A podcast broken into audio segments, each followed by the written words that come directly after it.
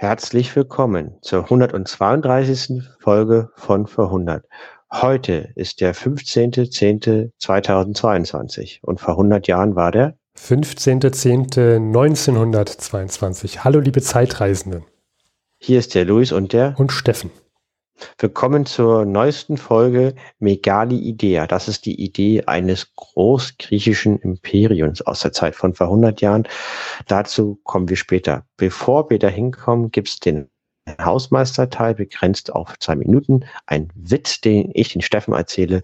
Danach, wie gesagt, die Themen von vor 100 Jahren abgerundet mit dem Elch der Elche und einen Kulturteil, wo ich mit Philipp einen Film aus der Zeit von vor 100 Jahren bespreche.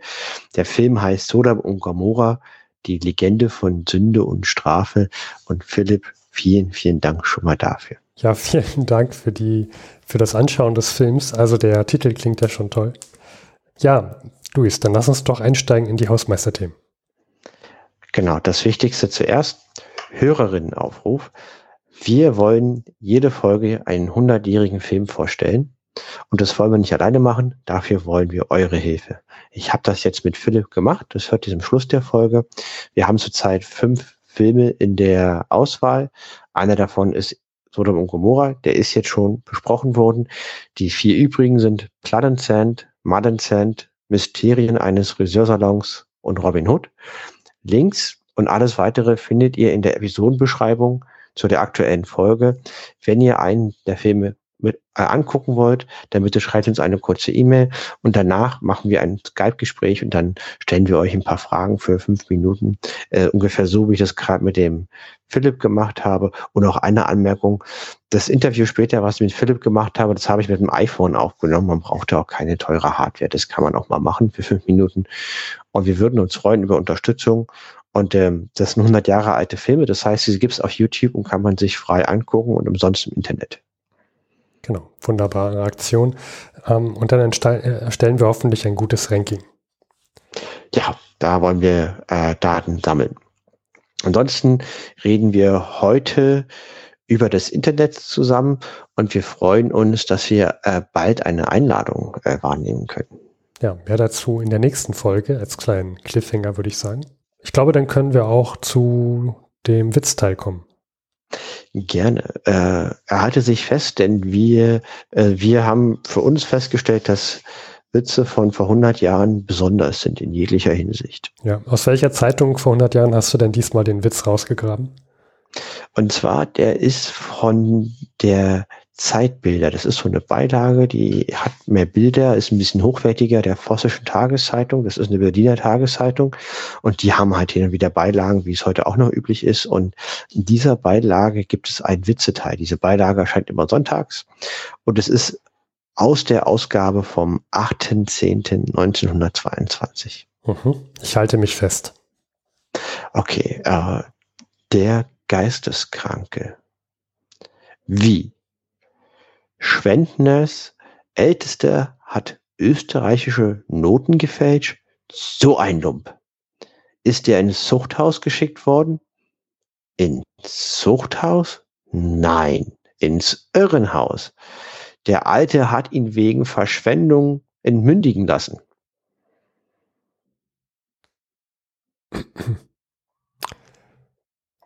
Und jetzt, ja. Steffen, jetzt ist, ne, da haben wir das so gemacht, dass jetzt quasi du den Witz erklären darfst. Also das, das, das, ist schön. Also der, der Schwendners ist anscheinend eine Person und der hat österreichische äh, Noten gefälscht. Ja. Hm. Ich hätte auch eine Anmerkung, wenn du ja. nicht drauf kommst. Und zwar, die hatten auch Inflation in Österreich. Ja, ich glaube auch. Ich hatte auch das Gefühl, das hat was mit der Inflation zu tun. Also deswegen, weil er weil, weil er Noten fälscht? Na, weil die Bank. So, weil, weil, weil, weil das Papier wertvoller ist als die Noten an sich. Ja, als genau, als ah, der ja. Geldwert. ja, ein, ein toller Witz. Ja. Gut. Also ich glaube, mit dem Witz ähm, können wir getrost in die Werbung von vor 100 Jahren schalten und dann in die Themen von vor 100 Jahren.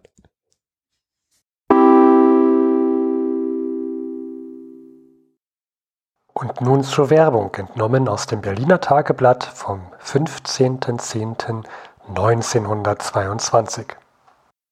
Körperfülle und Starkleibigkeit wirken nicht nur unschön und störend, sondern beeinträchtigen auch oft das Wohlbefinden. Wünschen Sie sich eine gute Figur? Beneiden Sie andere um Ihre schlanke Figur? Braucht Ihr Leib eine Stütze? Wollen Sie Ihre Leistungsfähigkeit steigern? Ist Ihre Haltung vernachlässigt?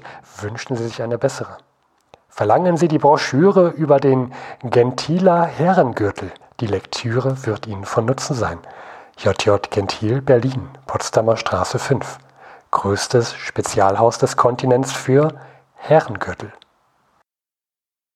Liebe Zeitreisende, kennt ihr schon die William Prüm GmbH mit ihrer Weltmarke Prüms Zukunft Druckknopf? Nein? Dann wird es Zeit, denn ihr könnt bei einem Preisausschreiben teilnehmen. Die William Prüm GmbH zahlt in bar unwiderruflich anderthalb Millionen Mark aus.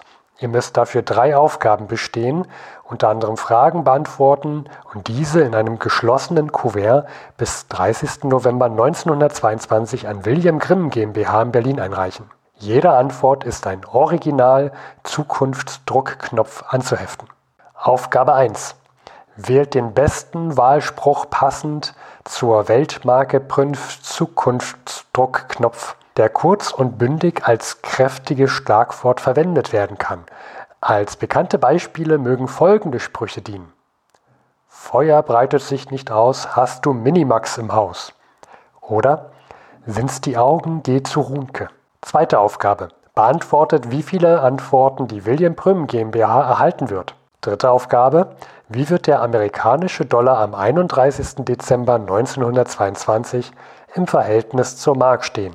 Nun, diese Fragen sollten ein leichtes für alle Zeitreisende sein. Für die besten Lösungen aller drei obigen Fragen setzt die William Prüm GmbH einen ersten Preis in Höhe von 100.000 Mark aus, zwei beste Preise in Höhe von je 50.000 Mark und vier dritte Preise in Höhe von je 25.000 Mark. Die Antworten werden Anfang 1923 in Zeitungen veröffentlicht. Vor 100 bleibt bei euch an Ball.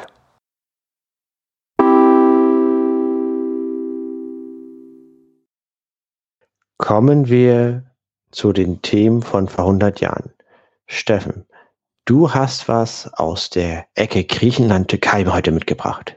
Genau. Letzte Woche kannst du dich daran erinnern, Luis, was da die griechisch-türkische Meldung war? dass die griechische Armee ordentlich verprügelt wurde in der Türkei. Genau, die Region im Izmir, ähm, also Teil der westtürkischen, heutigen westtürkischen Küste. Und heute geht das Spielchen weiter. Es geht auch noch nächste Folge weiter. Wir haben das aufgeteilt. Es gibt jede Folge ein Update bezüglich dieser Entwicklung. Und beim Durchhören der letzten Folge fiel mir auf, Luis, ich glaube, wir müssen das nochmal von hinten an aufdecken, wieso es eigentlich kam, dass es kam und wie es kam. Also quasi warum die Türkei und die Griechenland, warum die einen Krieg führen im heutigen Anatolien. Darum geht es ja, ja? Genau, vor 100 Jahren, ja. Okay, ja. Weil das ist wirklich etwas, was heute nicht mehr so, was heute immer wieder hochkommt. Weil ich, ich lese immer die, ähm, die Zeitungsmeldungen zum Beispiel, äh, Griechenland hat jetzt vor kurzem einige Inseln militarisiert und das war die Türkei ganz, ganz doof. Da hat der Erdogan äh, rumgepöbelt. Und äh, ja, das, das, das geht bis heute durch, dass sich beide Länder, obwohl sie in der NATO sind, nicht immer freundlich begegnen. Genau. Und da stelle ich dir mal die Frage, hast du schon mal was gehört von der Megali-Idea? Ich weiß nicht, ob ich es richtig ausgesprochen habe, aber es ist, sie heißt Megali-Idea.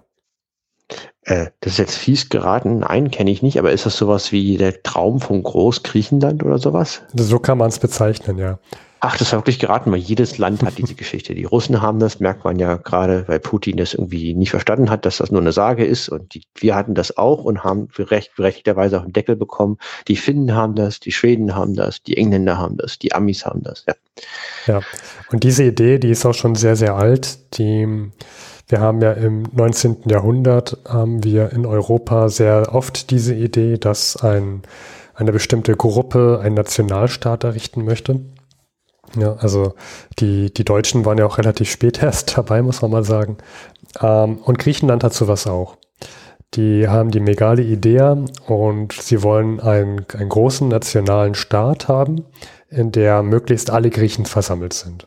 Und das ist natürlich so ein bisschen schwierig, weil historisch gesehen war im ganzen Mittelmeerraum irgendwann irgendwo mal Griechen. Genau. Ähm, da ist die Frage, wie, wie ordnet man das ein? Und tatsächlich hat damals jemand eine Karte gemalt, hat so die Gebiete aufgezeichnet, um die es so geht. Ähm, diese Karte ist sehr oft wieder aktualisiert worden. Grundsätzlich kann man sagen, sie haben so ein großes, ein sogenanntes hellenisches Großreich sich erträumt mit der Hauptstadt Konstantinopel, also heute Istanbul. Genau, weil das war die Hauptstadt vom Oströmischen Reich und war griechisch. Das glaubt man halt gar nicht mehr. Ich war mal mehrmals in Konstantinopel äh, und wenn man zum Beispiel in die Hagia Sophia geht, übrigens sehr spannendes Gebäude, ist halt eine Moschee mittlerweile und äh, die haben halt an einigen Stellen die Moscheeschicht ähm, abgekratzt und darunter sind halt griechische Buchstaben und ähm, äh, halt christliche Heilige, der, der halt der vor der orthodoxen Kirche mit griechischen Buchstaben. Das ist total faszinierend. Da merkt man, dass es eigentlich eine griechische Stadt war, früher mal, ja, im Mittelalter. Ja, generell auch so die Westküste der heutigen Türkei. Da waren viele Regionen auch griechisch. Ähm, Und nicht mehrheitlich griechisch bewohnt, ja. ja. Und das hunderte von Jahren lang, das stimmt schon. Nun kam es aber über die, über die Zeit, dass es ja ein großes osmanisches Reich gab, auch um den Balkan war, also war vieles, gehörte vieles zum großen osmanischen Reich. Das ging ja nicht nur, das, viele denken ja, dass das heute nur im Gebiet der Türkei war, aber das stimmt ja nicht. Das ist viel, viel größer gewesen.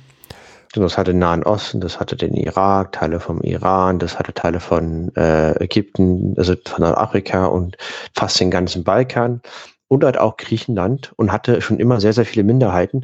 Und spannenderweise ist das Osmanische Reich war verhältnismäßig, also es war kein Paradebeispiel von Toleranz, es war doch viel toleranter, als man meint. Also da haben Christen und Juden und Muslime verhältnismäßig friedlich nebeneinander gelebt. Ja. Dennoch gab es viele Kriege ähm, viele Gruppen wollten gerne unabhängig sein vom Osmanischen Reich, wollten eigene Staaten gründen, unter anderem auch Griechenland.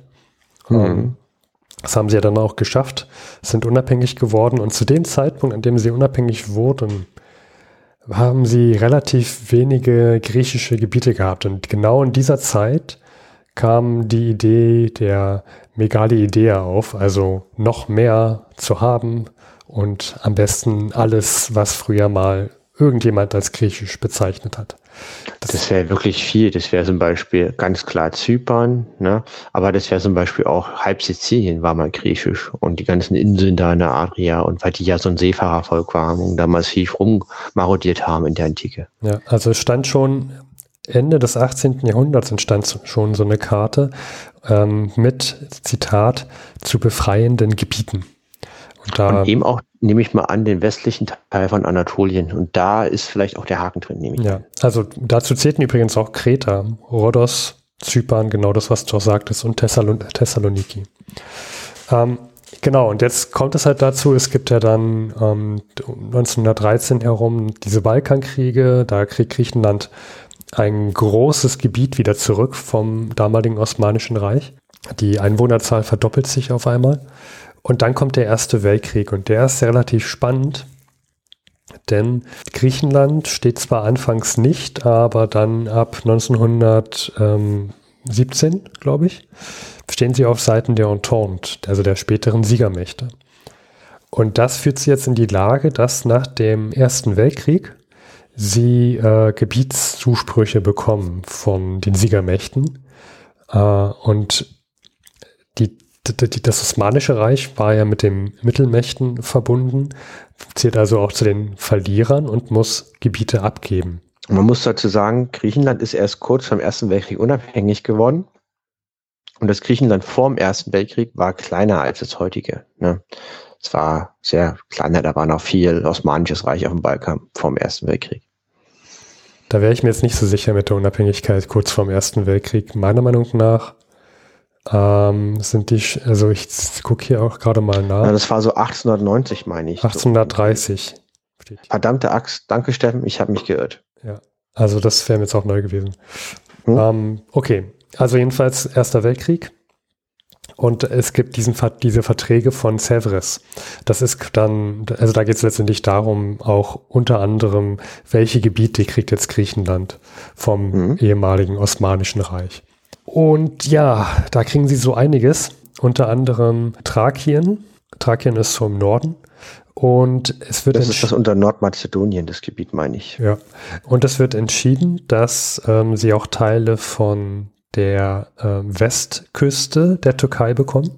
Das habe ich jetzt ja auch schon mehrmals erwähnt, dass es mal griechisch war und das ist auch so der Gedanke, dass es um das heutige ähm, Izmir, also Darum ging es ja letzte Folge, dass um die Region in Izmir herum äh, Griechenland sich wieder zurückziehen musste. Und dieses Gebiet wurde halt jetzt ähm, nach dem Ersten Weltkrieg eigentlich den Griechen dann zugeordnet, zugesprochen. Und es gibt eine entmilitarisierte Zone um Istanbul, beziehungsweise damals ja Konstantinopel herum. Ähm, da durfte also das, dieses, also dieses Gebiet wurde auch besetzt von den Entente-Mächten, dass sich dort weder türkische, beziehungsweise, naja, osmanische gibt es ja nicht mehr, aber es gab ja ein, ein kleines türkisches ähm, äh, Reich dann und ähm, auch keine Griechen dort ähm, militärisch bewegen in diesem Gebiet um Istanbul und Konstantinopel herum. Mhm. So, und nun kommt es aber dazu, dass, wie gesagt, dass äh, diese Griechen, äh, die, die mit, mit ihren Truppen nach Izmir gehen und diese Region besetzen. Und es kommt jetzt dazu, dass es türkische Gegenwehr gibt. Mhm. Um und der Atatürk. Atatürk, der damals noch nicht Atatürk hieß, sondern ähm, Kemal. Mustafa Kemal, ne? Genau, Mustafa Kemal Pascha. Mhm. Und die können ähm, sich auch lange wehren, können sogar dafür sorgen, dass 1921, obwohl die Griechen eine Großoffensive starten, um Ankara zu besetzen, also die heutige Hauptstadt der Türkei, dass äh, diese große Offensive durch die, also diese große Offensive der Griechen wird von den Türken ähm, damals niedergeschlagen. Und zwar so verheerend, dass die griechischen Truppen ähm, angeschlagen sind, sich zurückziehen müssen. Und somit kommt es auch dazu, dass dann äh, vor 100 Jahren, also 1922, Kemal Pascha diese Region um Izmir wieder einnehmen kann, zurückerobern kann. Mhm. Äh, wir haben letzte Folge schon erwähnt, das war auch, also es sind sehr viele Gräueltaten dann äh, geschehen dort vor Ort. Und äh, ja, die letzten Griechen sind tatsächlich auch fluchtartig, ähm, also haben sie die Region verlassen. Wurden vertrieben mit Gewalt, mussten alles zurücklassen, weil könnten froh sein, wenn sie nicht noch auch wie körperlich beschädigt wurden. So, und jetzt gibt es ein ähm, Problem, denn Kemal Pascha, also der spätere Atatürk, der möchte jetzt gerne noch, noch weitergehen. Und ähm, er möchte jetzt nicht aufhören, sondern er möchte auch äh, Istanbul zurückbekommen und auch einige Teile, die ähm, auch den Griechen noch zugesprochen wurden. Mhm. Nun haben wir aber auf der anderen Seite auch die Entente. Und die möchte gerne, dass in dieser Region möglichst Frieden ist und dort kein weiterer Streit, militärischer Krieg ausbricht. Die wollen diese Region befrieden und treffen sich dann kurz nach, diesen, nach dieser Einnahme von Izmir und beraten sich. Währenddessen gibt Kemal Pascha Forderungen gegenüber den Entente ab, dass, also, dass sie unter anderem dieses Gebiet haben wollen und so weiter. Wartet auch nicht lange, was die Entente sagen, sondern geht demonstrativ über diese Grenze der entmilitarisierten Zone. Das ist schon gefährlich. Ähm, weil so entstehen, Griech, äh, entstehen Kriege. Das, es gibt Grenzen, die sind festgeschrieben und äh, wenn man dort mit dem Militär eine Grenze überschreitet, da muss man sich seiner Sache auf jeden Fall sicher sein. Dann kommt man, da kommt man nicht wieder raus. Da kann man nicht sagen, hups, Karte verkehrt rumgehalten. Verstanden, ja. ja. Und die Entente, die setzt sich jetzt zusammen. Die Griechen haben nicht viel mitzureden tatsächlich. Mhm. Und es mhm. kommt dann am 3.10. zu einem Waffenstillstand, der unterschrieben wird. Ich habe nicht mit, also ich habe es ich hab's gesucht, ich habe es jetzt nicht gefunden, aber ich habe nicht gesehen, dass die Griechen beim Waffenstillstand mit dabei waren. Also wenn ich es richtig verstanden gut. habe, dann haben die Entente in, in, in, und zwar äh, Frankreich, Italien und Großbritannien mit Kemal Pascha verhandelt, ohne Griechenland. Das ist schon mal, finde ich, eine krasse Sache. Ähm, da kann, da kann man sich als Grieche natürlich schon fragen, gut, ähm, meine Meinung zählt jetzt hier doch nicht mehr so viel. Und ich würde dir gerne was aus diesen Punkten ähm, vorlesen, die hier mit, auf die sich hier geeinigt wurde. Unter anderem musste die Region Thrakiens von Griechenland innerhalb von 14 Tagen geräumt werden. Um, ähm, und auch die Zivilbehörden müssten diese Region räumen. Also äh, ja, also die, die Behörden, auch die, die Polizei und so weiter. Ähm, in Ostthrakien kann das, darf das, muss es spätestens nach 30 Tagen richtig abgeschlossen sein. Ostthrakien, wenn man sich die Türkei vorstellt, das ist dieser europäische Teil, den mhm. die haben, äh, genau. westlich von Istanbul. Genau. Und die türkischen Truppen dürfen die äh, neutrale, also, also die, die, die ziehen sich dann erstmal aus der neutralen Zone her zurück. Das haben sie sich, ähm, darauf haben sie sich eingelassen. Ähm, und die türkische Regierung verpflichtet sich, keinerlei Truppen außerhalb der ähm, Polizei nach Ostthrakien zu entsenden. Und ja, aber quasi gehört denen jetzt, ähm, gehören denen jetzt diese Gebiete, also den Türken was jetzt eigentlich vorher 1920 den Griechen da zugesprochen wurde. Und das ist natürlich ein herber Rückschlag für die Griechen und ihre, mm, ihre Megali-Idee. Ja, schlechter geht es ja eigentlich nicht. Außer die bedingungslose Kapitulation geht es ja nicht schlechter. Ja. Dann will ich dich jetzt mal fragen, Luis, weißt du vor 100 Jahren, was in Griechenland, also wer da der Obermufti war im Vorhundertsprech? äh, der Obermufti in Griechenland, da muss ich kurz nachdenken. Die hatten einen deutschstämmigen König, aber das war nur bis zum Ende des erst, bis zum Beginn des Ersten Weltkriegs, meine ich. Nee, die Tatsächlichkeiten, doch, die haben immer noch so einen König. Die haben noch diesen Deutschstamm, der, der deutschstämmige König, der hat den Ersten Weltkrieg überlebt, oder? Genau, du redest von Konstantin I. Das ja. ist der König und der hat mhm. einen, ähm, äh, ja, so eine Art Minister. Ähm, mhm. Das ist General Venesilos. Ich weiß nicht, ob ich ihn richtig ausgesprochen habe. Aber er hat halt äh, diesen, diesen Ven Venesilos. Und die, die beiden, die ziehen sich über den kompletten Ersten Weltkrieg. Und weshalb du vielleicht verwirrt warst, ob sie den haben oder nicht hatten oder doch nicht. Es ist relativ verwirrend mit dem Konstantin I., denn der war zweimal König der Hellenen. Und auch, glaube ich, sogar ein Hohenzollern, ne? also auch noch ein ein irgendwie Zugehöriger des deutschen Kaiserhauses und dann trotzdem in der Nation Oberhaupt, die halt gegen die Mittelmächte Krieg führten und hat sogar dann die ganze Re Revolution nach dem Großen Weltkrieg überlebt. Also sehr relativ spannend, ja, ja. was sowas gibt. Genau, und äh, deswegen wollte ich jetzt auch ein kurzes Update geben, was mit dem so ist und passiert. Ähm, und zwar, ja, was machen Politiker beziehungsweise ähm, königliche Oberhäupter in einer Zeit vor 100 Jahren, wenn sie stark scheitern? meistens sich ein schönes Schloss irgendwo weit weg suchen. Ja, sie danken, beziehungsweise sie danken ab und gehen. Ähm, und das macht jetzt auch der König, der sich jetzt nicht mehr halten kann nach dieser herben Niederlage. Ich habe mich in dem Zusammenhang mit dem Konstantin mal grob befasst, ähm, fand den ganz mhm. spannend. Mhm. Jetzt hatte ich mal nachgeguckt hier auf Wikipedia, woher, also das Jahrgang 68, 1868. Äh, und hier steht, war ein Angehöriger des dänisch-griechischen Königshauses Schleswig-Holstein-Sonderburg-Glücksburg. Mhm. Ja. Ähm, uh. ja. Also das, nicht, das heißt nicht Hohenzollern, okay. Mhm.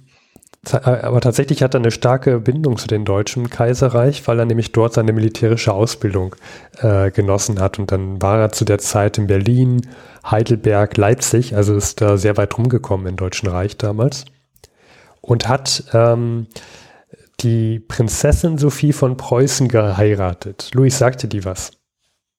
Das ist die Tochter von Willi, oder? Die Schwester von Wilhelm II. Ah, Willis Schwester. Ja. Hm, bei dem Bruder weiß ich jetzt nicht, ob ich ihn beglückwünschen darf. Tja, nun, er hatte aber zumindest äh, Glücksburg ähm, in seinem Namen drin. Das ist schon mal positiv. Jedenfalls mit dieser ähm, Sophie von Preußen, die er geehelicht hat, äh, die haben sechs Kinder bekommen.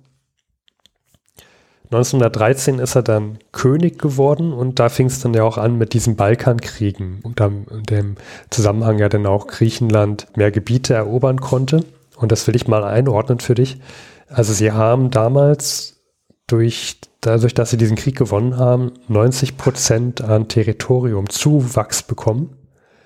Und die Bevölkerung hat sich verdoppelt von 2,6 auf 4,7, also quasi fast verdoppelt. Also nach dem Ersten Weltkrieg, meinst du? Nee, Balkankrieg 1913. Ach ja, da haben die sich, ja, das stimmt, ja. ja. Weil Griechenland war wirklich nur ganz klein. Das war nur das Gebiet, äh, muss man sich vorstellen, meiner Erinnerung nach südlich von Athen. Also das, also das war ganz, ganz klein im Verhältnis zu, was es heute ist. Ja, also da hatte natürlich der Konstantin der Erste, hatte eine, also war dann stark beliebt auf einmal in der Bevölkerung, ne, dass er das geschafft hat. Und dann kommt jetzt aber der Erste Weltkrieg. Und jetzt muss man sich vorstellen, hm, also da gibt es jetzt so einen Zwiespalt in, in Griechenland. Und zwar kannst du dir vorstellen, du bist jetzt König. Ja klar, ich, ich habe so einen deutschen König, mache hier und, und habe jetzt diesen Ersten Weltkrieg-Konstellation, dass so sechs, sieben, acht kleine Mittelmächte-Nationen gegen die 50 Nationen Krieg führen und die Deutschen die Führungsmacht sind. Ja, ja. also ich will sagen, er, er, er war nicht deutsch. Ne? Also er ist schon, er ist auch in Athen geboren. Er, ist, er war halt ein Angehöriger des dänisch-griechischen Königshauses Schleswig-Holstein, Sonderburg, Glücksburg. Ja. Toll. Aber er hat natürlich eine starke Beziehung zum Deutschen Reich, Kaiserreich. Seine Frau ist die Schwester vom, vom, äh, von Wilhelm den, den Zweiten, also dem Kaiser zu Kriegsausbruch. Mhm. Ähm, und er hat sich, er wollte dann lieber nicht ähm, gegen die Deutschen antreten im Krieg. Mhm. Sein Regierungschef, dieser Venizelos, hingegen schon, denn der war pro-britisch. Und was macht man, wenn ähm, positiv auf negativ trifft? Äh, das Ergebnis ist Neutralität. Also sie haben sich erstmal, Griechenland hat erstmal probiert, neutral zu sein, sich da rauszuhalten. Und ich meine auch, ich habe jetzt nicht nochmal nachgeguckt, aber ich meine auch, dass wir das mal, während wir den Ersten Weltkrieg behandelt hatten, waren ja immerhin vier, vier Jahre und 100 Folgen. Ich meine, dass wir da auch mal drüber berichtet hatten, dass es da in Griechenland Unruhen gab und Aufstände gab. Ähm, wenn nicht, dann sei es jetzt nochmal erwähnt. Es gab Unruhen und Aufstände in Thessaloniki mhm. und im Norden Griechenlands und auf Kreta. Und zwar, dass der Venizelos, der pro-britisch war, ähm, der hat eine Gegenregierung dort gegründet. Ähm, hat sich, hat, es kam also zum Verwürfnis mit diesem Konstantin I. Und nun gab es also einmal ein pro-britisches, Pro-Entente-Kräfte, also Griechenland pro-Entente und dann noch dieses Rest Griechenland unter Konstantin I. Und du, du magst dich vielleicht wundern, Luis, aber stell dir vor, dieses, diese Gegenregierung, das ja pro-britisch war, die wurde tatsächlich von den Entente hier anerkannt. Wer hätte es gedacht? gedacht? Ja, aber ich, ich, erinnere, ich erinnere mich, das hatten wir, ja. Ja, ich meine auch. Ähm, Bei diesem Fakt, der war wirklich sehr skurril. Ja, die wurden natürlich anerkannt und so und dann Liebe Zeitreisenden, ihr dürft auch gerne nochmal alle Folgen nachhören, alle 100 Folgen äh, und uns berichten, ob wir das drin hatten oder nicht. Nee, wir hatten das. Ich weiß aber nicht mehr welche. ja. Das ist schon ein paar Jahre her. Ja, okay. Aber genau, und dann gab es auf einmal zwei Regierungen. Ne? Ja. Und es war schwierig, neutral zu bleiben. Und, und dann ist es auch so, dass äh, alliierte Truppen gelandet sind in Griechenland, soweit ich es weiß noch. Genau, genau. Und, und äh, es gab dann zu viel Druck letztendlich auf Konstantin mhm. I. und der wurde gezwungen, 1917 ins Exil zu gehen mit seiner Frau und den Thronfolger Georg. Und jetzt hat man ein Problem, hm, ja, der König ist weg, der Thronfolger auch, also der Kronprinz. Was macht man jetzt? Nun ja, hm, man nimmt einfach den zweitältesten Sohn zum König, dass der, also der zweitälteste Sohn daraufhin zum König wurde. Das war Alexander der Erste von Griechenland. Auch, oh, Alexander, toller Name. Ja, ja, passt irgendwie zu den Griechen, finde ich. Und der ist dann ähm, 1917 Zeit dann äh, der, der König, erlebt auch dann den, den ganzen Ersten Weltkrieg als König mit. Ähm, mhm. Auch 1920 erlebt er noch mit. Und dann kommt es dazu, dass er mit seiner Frau im Garten spazieren geht und ähm, dort mit seinem seinen Hund, so sagt man, an der Leine hatte. Und dieser Hund hat sich mit einem Affen wohl ange angelegt und äh, der, Affe will dann auch auf die Frau von dem Alexander losgehen. Alexander wirft sich heldenhaft dazwischen, wird von dem Affen gebissen und erleidet eine Blutvergiftung, stirbt wenig später. Das ist ja, Okay, ähm, ja, wer kennt das nicht? Ja, also dieser. Ist mir jetzt schwierig, was Positives oder Schlechtes dazu zu sagen. Ja, es ist, also der ist auch nicht sehr alt geworden. Der ist äh, 1893 geboren und ja dann 1920 gestorben. Also, ja, lassen 27, ich habe jetzt nicht auf, das, auf den Tag ge, ge, äh, geachtet, lassen 27 Jahre geworden sein. Ähm, nun kommt die große Stunde von Konstantin I., der erste Mann noch in seinem Exil und denkt sich, aha, äh, hm, ja, mein Sohn ist tot, aber äh, lang lebe der König, also ich. Und äh, er kommt wieder zurück. Die Leute wollen auch, dass er zurückkommt tatsächlich. Es ist jetzt nicht so gewesen, dass er, dass er äh, dort nicht ersehnt wurde. Und ähm, kommt also dorthin, spricht sich auch mit diesem Venizelos wieder gut. Äh, sie mhm. probieren so an einen Strang zu ziehen. Und dann mhm. ist es 1921 die Griechen kämpfen gegen türkische Truppen. Der Konstantin kommt jetzt auf die Idee, nun ja, ähm, die Griechen, äh, die türkischen Truppen, die können uns ja gar nichts. Wir starten jetzt eine große Offensive gegen Ankara, damit jetzt hier mal endlich äh, Frieden ist und Schluss ist und die uns hier nicht die, die Gebiete wieder um Izmir herum ab, abtreten er, er leidet quasi seinen Ukraine-Krieg. Ja. Und er soll wohl wortwörtlich gesagt haben, ähm, dass er der Welt demonstrieren möchte, dass, Zitat, dieser Mustafa Kemal nichts weiter ist als ein Räuberhauptmann, der einem Kulturvolk nicht widerstehen kann. Uh. Also man merkt, dass der ähm, seine Militärausbildung im Deutschen Reich hatte, fand ich bei so einen Aussagen. Und jetzt kommt es aber dazu, dass er 1921 halt diese Großoffensive macht und wie ich es jetzt schon vor ein paar Minuten erwähnte, äh, die scheitert kläglich führt dann dazu, dass dann letztendlich 1922 dann noch Izmir entscheidend ähm, an die Türken geht. Und die Bevölkerung ist jetzt, hat jetzt Druck auf den Konstantin I. und der entscheidet sich dann tatsächlich auch sein Amt niederzulegen, seinen Thron abzugeben. Und so kommt jetzt der Thron, äh, der, der, der Kronprinz tatsächlich, Georg, dann auch an die Macht und wird König der Hellenen. Okay, und der Vater ist wieder aus seinem Schloss irgendwo weit weg. Ja, äh, aber allerdings nicht lange, denn der wird Anfang kommenden Jahres sterben. Äh, wir werden berichten. Aber das ist noch, das steht noch in einer Glaskugel. Okay, aber vielen Dank für diese Ausführung des griechisch-türkischen Krieges, wo man auch heute noch merkt, ähm, dass da äh, nicht Friede, Freude, Eierkuchen ist in der Region. Beide mögen sich nicht. Man könnte ja auch nochmal sagen, Zypern-Konflikt, das ist ja auch noch so ein Thema zwischen was, beiden Nationen. Was ich auch noch erwähnen wollte, ähm, als 1917 der ähm, Venizelos, äh, da, oder wie auch immer man ausspricht, ähm, die Gegenregierung erschaffen hat. Kreta war übrigens auch dabei bei dieser Gegenregierung. Wollte ich nur mal hm. als Randnotiz nehmen. Ja, aber du hast recht, das sind so äh, alles so Konflikte, die vor 100 Jahren schon da waren ähm, und die man heute wieder sieht. Und jetzt kommt eine goldene Brücke, goldene Überleitung. Vor 100 Jahren hat man ja auch sehr viel mit Inflation zu tun gehabt, genau wie heute. Ja, und äh, was macht man jetzt? Ne? Inflation, die galoppiert. Und äh, sie galoppiert quasi an, an einen vorbei, sie, sie überholt einen. Ne? Das ja. hat ja auch reine, neben den dramatischen, dramatischen ähm, Auswirkungen auf das tägliche Leben, auf die Wertung der Sparguthaben, auf die Verarmung ganzer Bevölkerungsschichten, hat das ja auch praktische Probleme, dass man ja nicht immer mit einem Waschekorb voller Geld irgendwo hinlaufen kann. Und äh, da gibt es verschiedene kreative Lösungen und zwar Wiedereinführung des Warentauschs. Zum Beispiel die Stadtverwaltung in Naumburg und Weimar setzt fest, dass Schulgeld, Gas und Strom sowie Arzthonorare direkt in Waren wie Zucker und Brot oder Kohlen bezahlt werden sollen. Oh je, je. Das sind ja auch tolle, tolle Ereignisse. Naja, ich hoffe, dass wir da nicht mehr hinkommen zu diesem Punkt. Ja, oder ich sehe hier Vorführungen für Kultursachen und da steht dann der billigste Platz zwei Eier, der teuerste Platz ein Stück Butter. Schlossparktheater. Wie ist denn das eigentlich, wenn ich dann da ankomme und also riechen die denn auch in der Butter? Oder also kann ich meine ranzige Butter da abgeben? Wird die trotzdem genommen? Ähm, ist denn Frage. vier ranzige Stück Butter ähm, so wertvoll wie ein gutes Stück Butter oder ist der Kurs anders? Haben die einen Kühlschrank? Hm. Gibt es Rabatt? Tja. Ja. Was ist für französische Butter? Und was ist, wenn die Vorstellung schlecht ist und die Leute können gar keine Eier mehr werfen, das ist viel zu teuer? Was ist ein Stück Butter? Also, das mit dem Geld ist ja leider keine blöde Idee. Ne? Äh, was auch spannend ist, ich habe eine, äh, einem Arzt, die Patienten werden gebeten, infolge der Kohlennot zur Heizung des Wartezimmers bei jedem Besuch ein Brikett mitzubringen. Doktor Medizin Wagner. Also du musst ein Brikett mitbringen.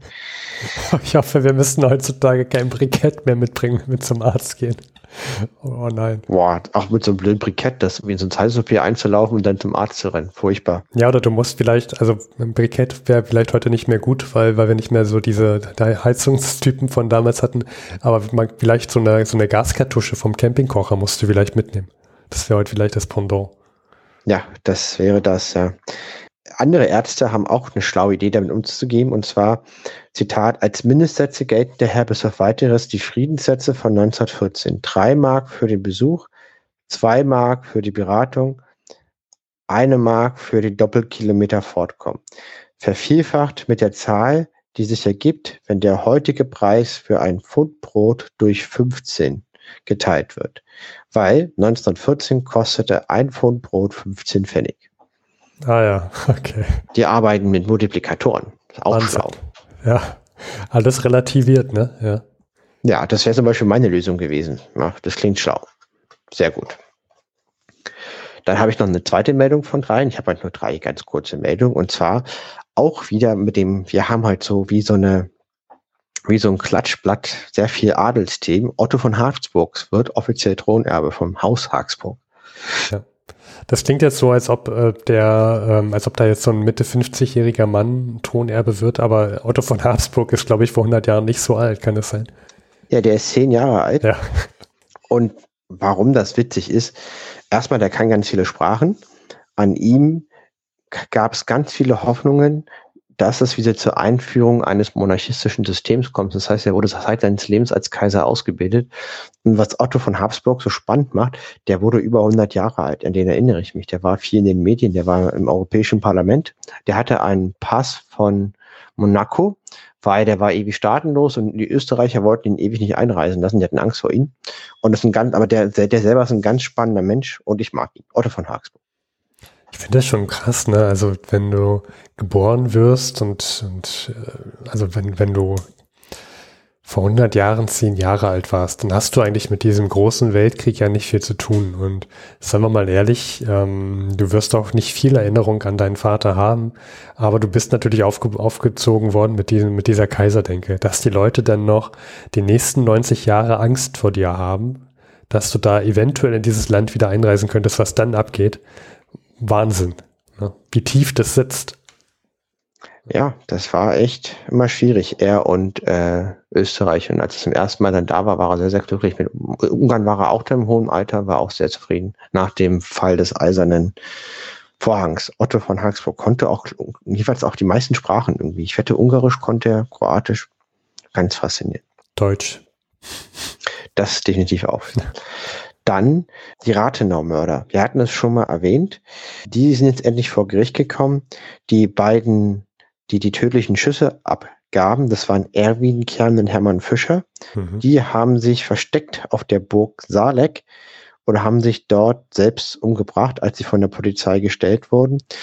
Und dann hat der Fahrer des äh, Mordautos, Werner Techo, 15 Jahre bekommen. Und Ernst von Salomon, der das Mordauto zur Verfügung stellt, hat fünf Jahre bekommen. Und mehr, die Hintermänner konnten nicht ermittelt werden. Hm. Ja. Fragt man sich, also konnten sie wirklich nicht ermittelt werden oder, oder wurde da vielleicht blockiert? Ja. Man weiß es nicht. So viel zu meinen drei Meldungen. Steffen, du hast noch ein Brett im Köcher. Ja, und zwar ziehe ich hier mal wieder meinen Lieblingswitz ähm, raus, den ich, den ich über mein Lieblingswitz aus der Rubrik Politik. Ich glaube, ich habe ihn auch schon mehrmals erzählt im Vorhundert Podcast, aber da geht so. Treffen sich zwei Linke in einer Bar, bilden drei Splittergruppen. Ja, das ist aber auch leider so. Deswegen ist auch mal die Linke äh, viel schwieriger, eine Regierung zu bilden, weil die sich immer ständig bekriegen, wer jetzt quasi der bessere Ausleger der wahren Lehre ist. So ein bisschen wie bei den Christen. Die streiten sich ja auch immer, wer den besseren imaginären Fall hat. Gibt es die heilige Dreifaltigkeit oder gibt es nur einen Gott und bla und blub und dürfen Heilige, sind das auch Götter oder nicht? Und genau so. Ja. So kann man sich das vorstellen. Und warum ich die Meldung ausgrabe, USPD und SPD vereinigen sich jetzt wieder. Und da muss ich jetzt doch ein bisschen mehr nochmal ausholen, warum das so eine wichtige Meldung ist. Als wir den vor 100 Podcast anfingen, da fingen wir an, in der ersten Folge ging es um das Attentat in Sarajevo und kurz danach, ähm, ob das Deutsche Reich in den Krieg eintritt oder nicht. Und das konnte man nicht so einfach tun.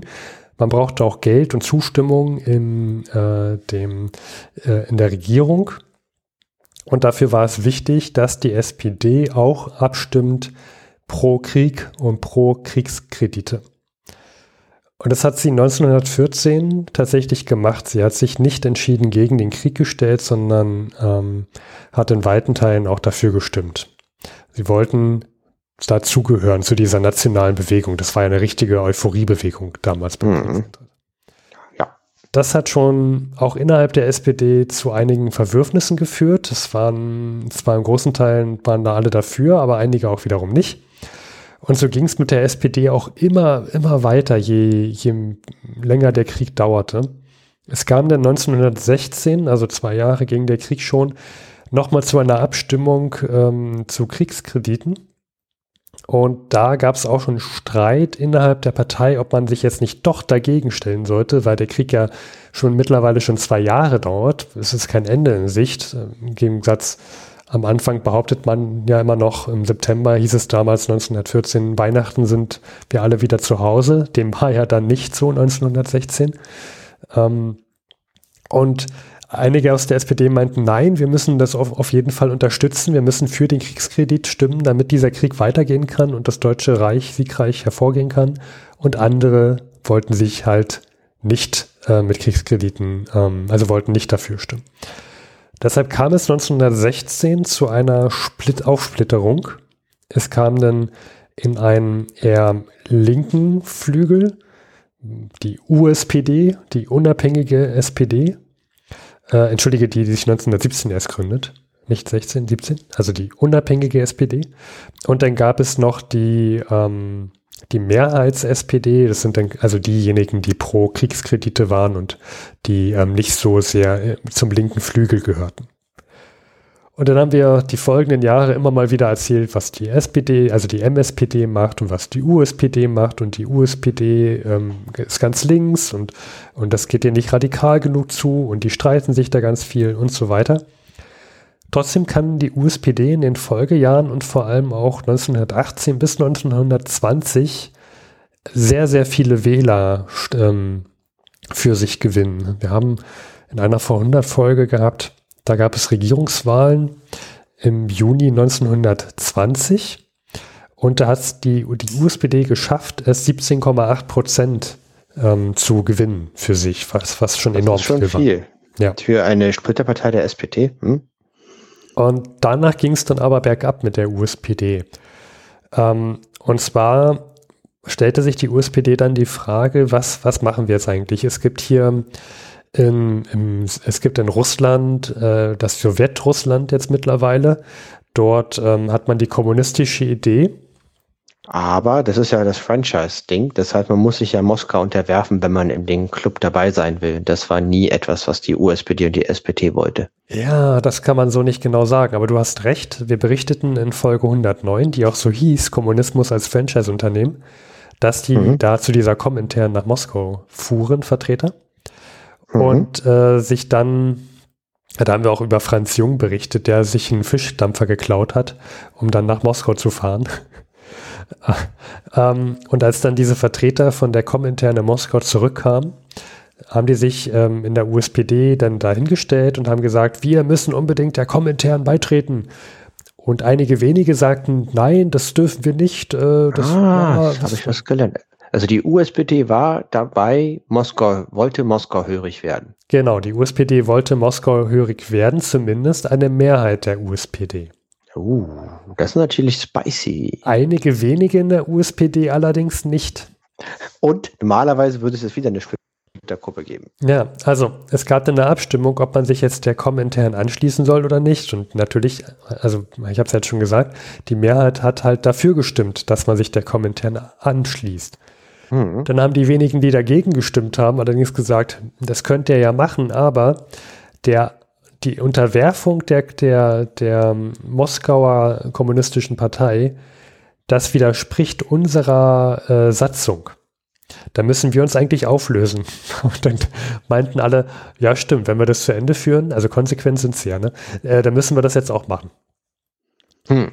Und äh, so kam es dazu, das dass. Das ist sogar sympathisch. Also ich finde den Schritt nicht sympathisch, sich Moskau zu hinterwerfen, einer ausländischen Organisation, die zutiefst antidemokratisch ist. Ähm, aber die Idee, das dann auch zu lösen, aufgrund dieser Formalität, ist sehr lustig. Als ob, als ob Moskau man so agieren würde. Das ist, glaube ich, was sehr Deutsches, was gerade passiert. Ja, und äh, also letztendlich kam es dann dazu, dass die USPD faktisch nicht mehr existierte, auf dem Papier schon noch. Sie wurde schon noch geleitet, aber ähm, der Großteil wanderte ab zur K KPD, manche gingen mhm. zur MSPD und manche wurden auch politisch gar nicht mehr ähm, aktiv. Ähm, wir sagten damals, dass die USPD sich dann auflöste, aber also sie existierte trotzdem noch. Ähm, aber nicht mehr nennenswert. Nicht Größe. mehr nennenswert. Also, also man ihre, kann das. Die, ja. Nur noch als Papiertiger. Ja, also man kann das mal auf eine Zahl bringen. Im April 1921 dann, also wie gesagt, diese Abstimmung war 1920 und im April 1921 hatte sie noch circa 340.000 Mitglieder. Das ist zwar schon eine Menge, aber auf, auf Gesamt, also wenn man das mal auf Deutschland hochrechnet, das war dann doch nicht mehr nennenswert viel.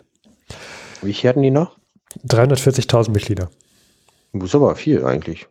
Hm, ja, nee, nicht, nicht mehr wirklich, als wenn du als eine große linke Partei, ähm, die mal auf 17 Prozent äh, bei Wahlen kam, ist das nicht mehr so viel. Ja, aber die SPD, die haben heute so eine halbe Million, 400.000.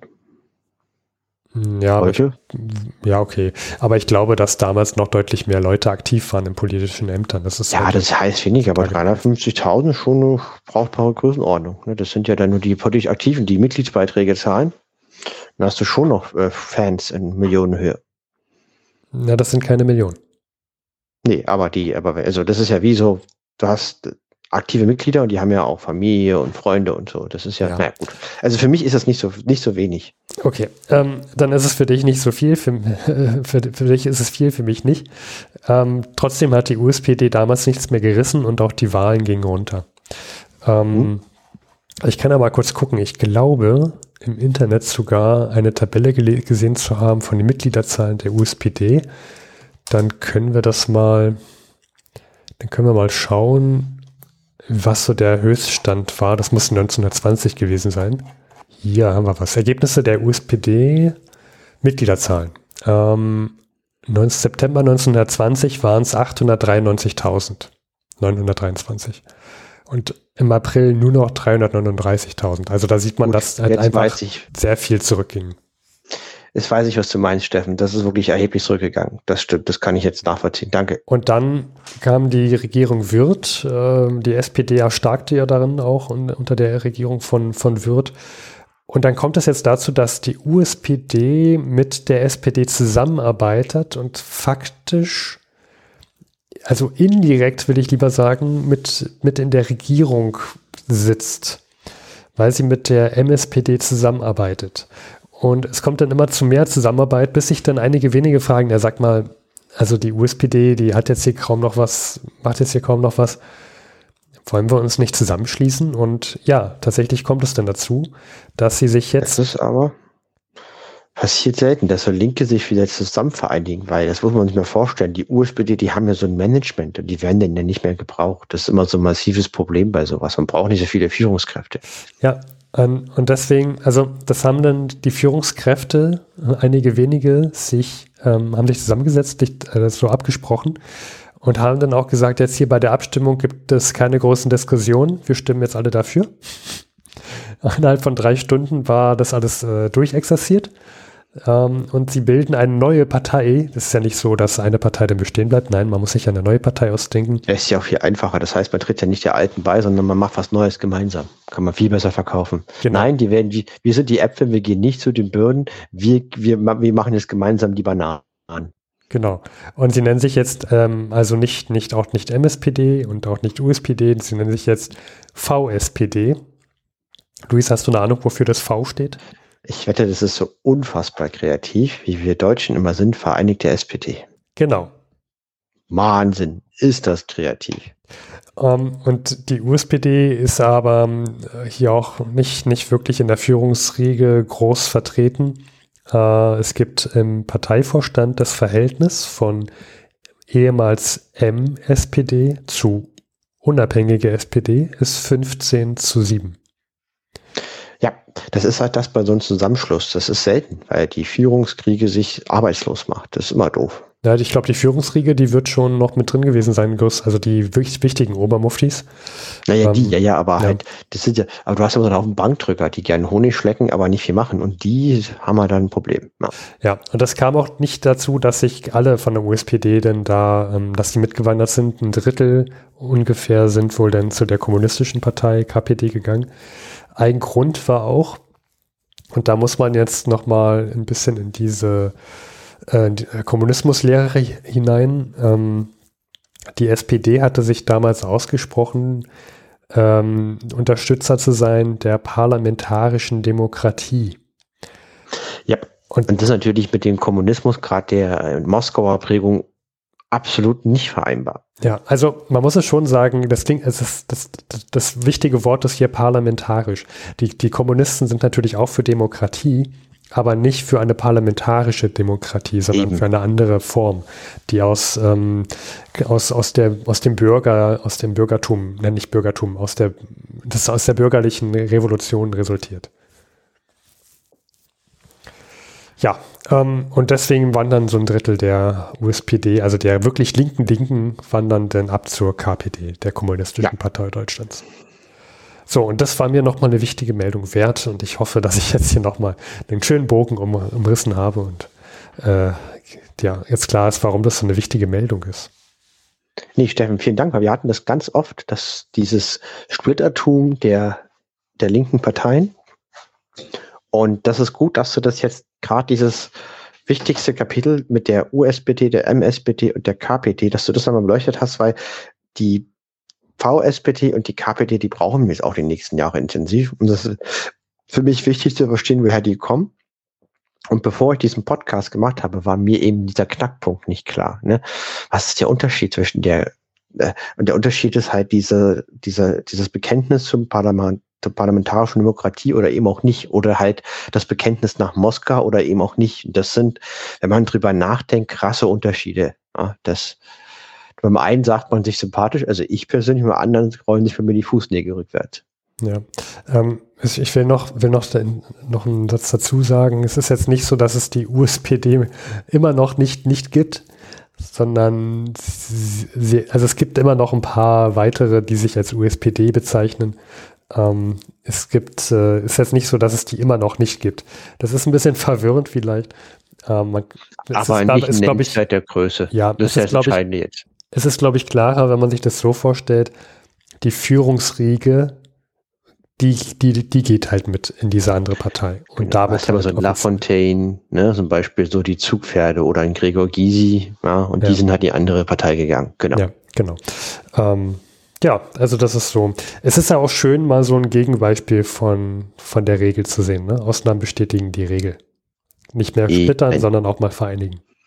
Und ich bin der Meinung, dass die Linken sich wirklich mehr vereinigen sollten. Das ist zum Beispiel schade, dass bei uns die Linke und die SPD nicht zusammenarbeiten kann. Jetzt, äh, ich habe das immer als affig abgetan, muss ich ehrlich sagen. Das ist meine persönliche Meinung. Das muss jeder, kann jeder bitte anders sehen, weil ich es nicht verstanden habe, weil ich fand immer SPD und Linke waren noch sehr, sehr nah beieinander. Und jetzt im Ukraine-Krieg muss ich ehrlich sagen, ähm, kann ich es stellenweise dann doch nachvollziehen, weil die Linke, die haben da einige sehr merkwürdige Ansichten, die mich sehr überraschen, mit denen ich nicht gerechnet habe, persönlich. Privatmeinung. Ja. Ja.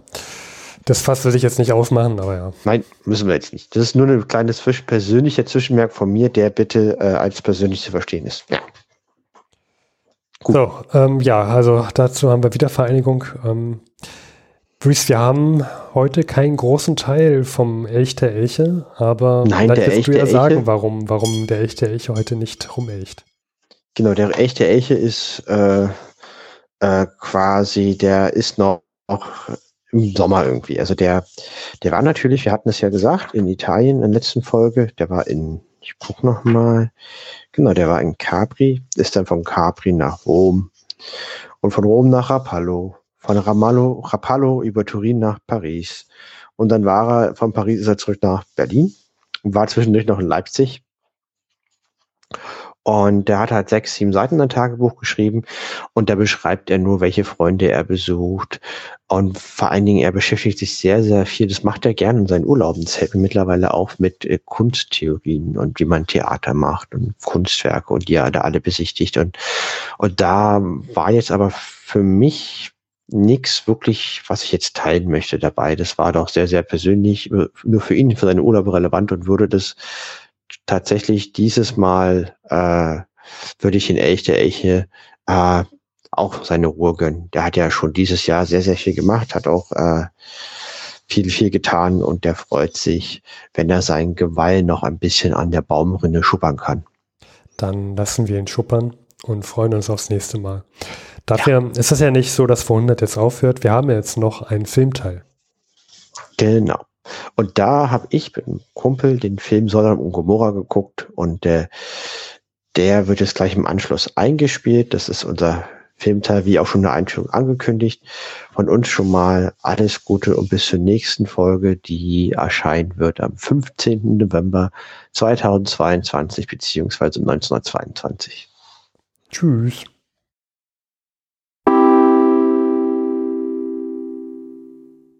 Hallo, hier sind der Luis und der Philipp. Ja, Philipp und ich, Philipp schon mal im Voraus dafür vielen Dank. Wir haben einen Stummfilm aus dem Jahr 1922 geguckt, nämlich Sorum und Gomorra. Sodom.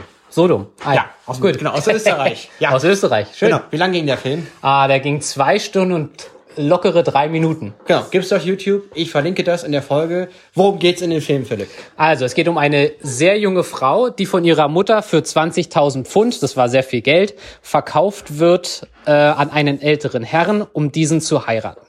Sie hat natürlich eine geheime Liebe. Das ist ein Bildhauer namens Harry. Die junge Dame heißt Mary. Und ähm, das ist natürlich besonders tragisch in dem Sinne, dass sie im Prinzip jetzt den alten Mann heiraten soll. Und ähm, da kommt es dann im Prinzip in der ersten Hälfte dieses Filmes kommt es halt dann auch zu diesem äh, Verlobungsfestes und ähm, und dort findet im Prinzip die ganze Tragik statt. Sie mit einem Mann, den sie eigentlich gar nicht berühren oder küssen will, ähm, ihr heimlicher Liebhaber kommt, bringt sich dann noch im im Prinzip im im Gefühlschaos bringt er sich dann auch noch um und beziehungsweise erschießt sich auf jeden Fall. Äh, Im weiteren Fortlauf kommt auch noch der Sohn des Vater, der, der, der, des älteren Herren und bringt diesen dann um. Also es findet sehr viel, ähm, sehr viel Gewalt statt und das Ganze steht im Prinzip unter dem Stern, sie verführt alle Männer. Zitat, das in der Liebe erfahren des Weibes verführt die Männer. Korrekt. Und diese Verführung findet sozusagen in der ersten Hälfte des Filmes statt. In der zweiten Hälfte ähm, schläft sie ein. Es kommt, äh, es kommt die Ansage, dass sie jetzt träumt.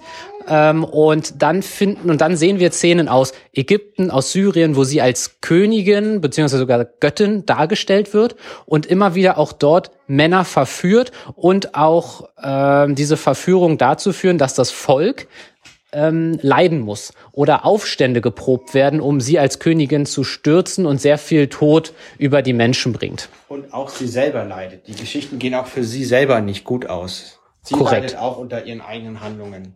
Korrekt. Und dann haben Luis und ich schon gedacht, boah, jetzt wird's aber langsam zähflüssig, weil wir haben dann schon zwei Stunden fast geguckt gehabt. Und dann kommt aber der absolute Obertwist. Und willst du den erzählen, Luis? Ja, der Twist, ja, das war ja da, da, da sind wir ja quasi, da haben uns die Socken äh, sind, ge sind, sind geschlackert. Ja, jetzt, okay. Und zwar, es stellt sich raus dann, dass sie alles nur geträumt hat. Also der Film hat mehrere Traumebenen. Wir haben uns auch gerade, sind uns auch nicht mal einig, wie viele es gibt, aber mindestens zwei, wenn nicht sogar viel mehr, so wie bei Inception.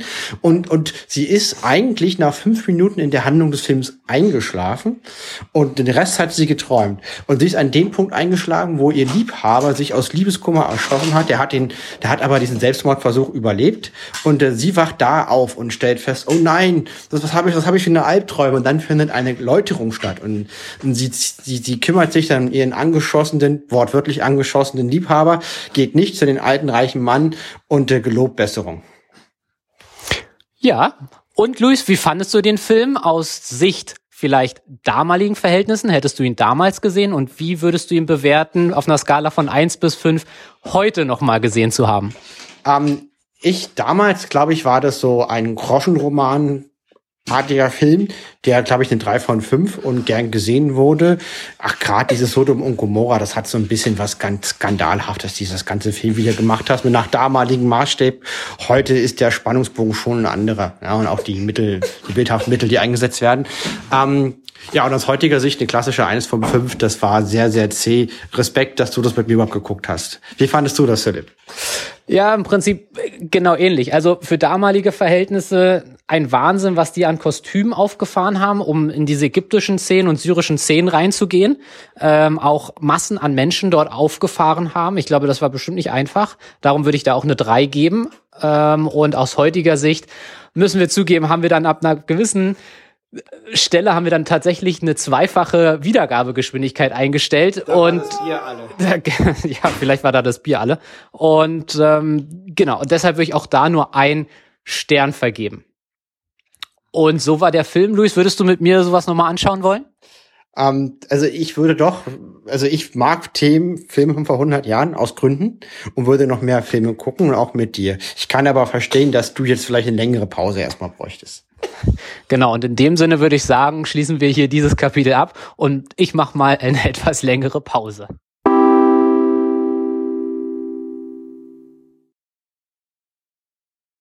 Liebe Zeitreisende, vielen Dank fürs Zuhören. Das war's auch schon wieder mit der Folge. Gedanken könnt ihr gerne in Form eines Kommentars auf unserer Seite teilen, vor100.de.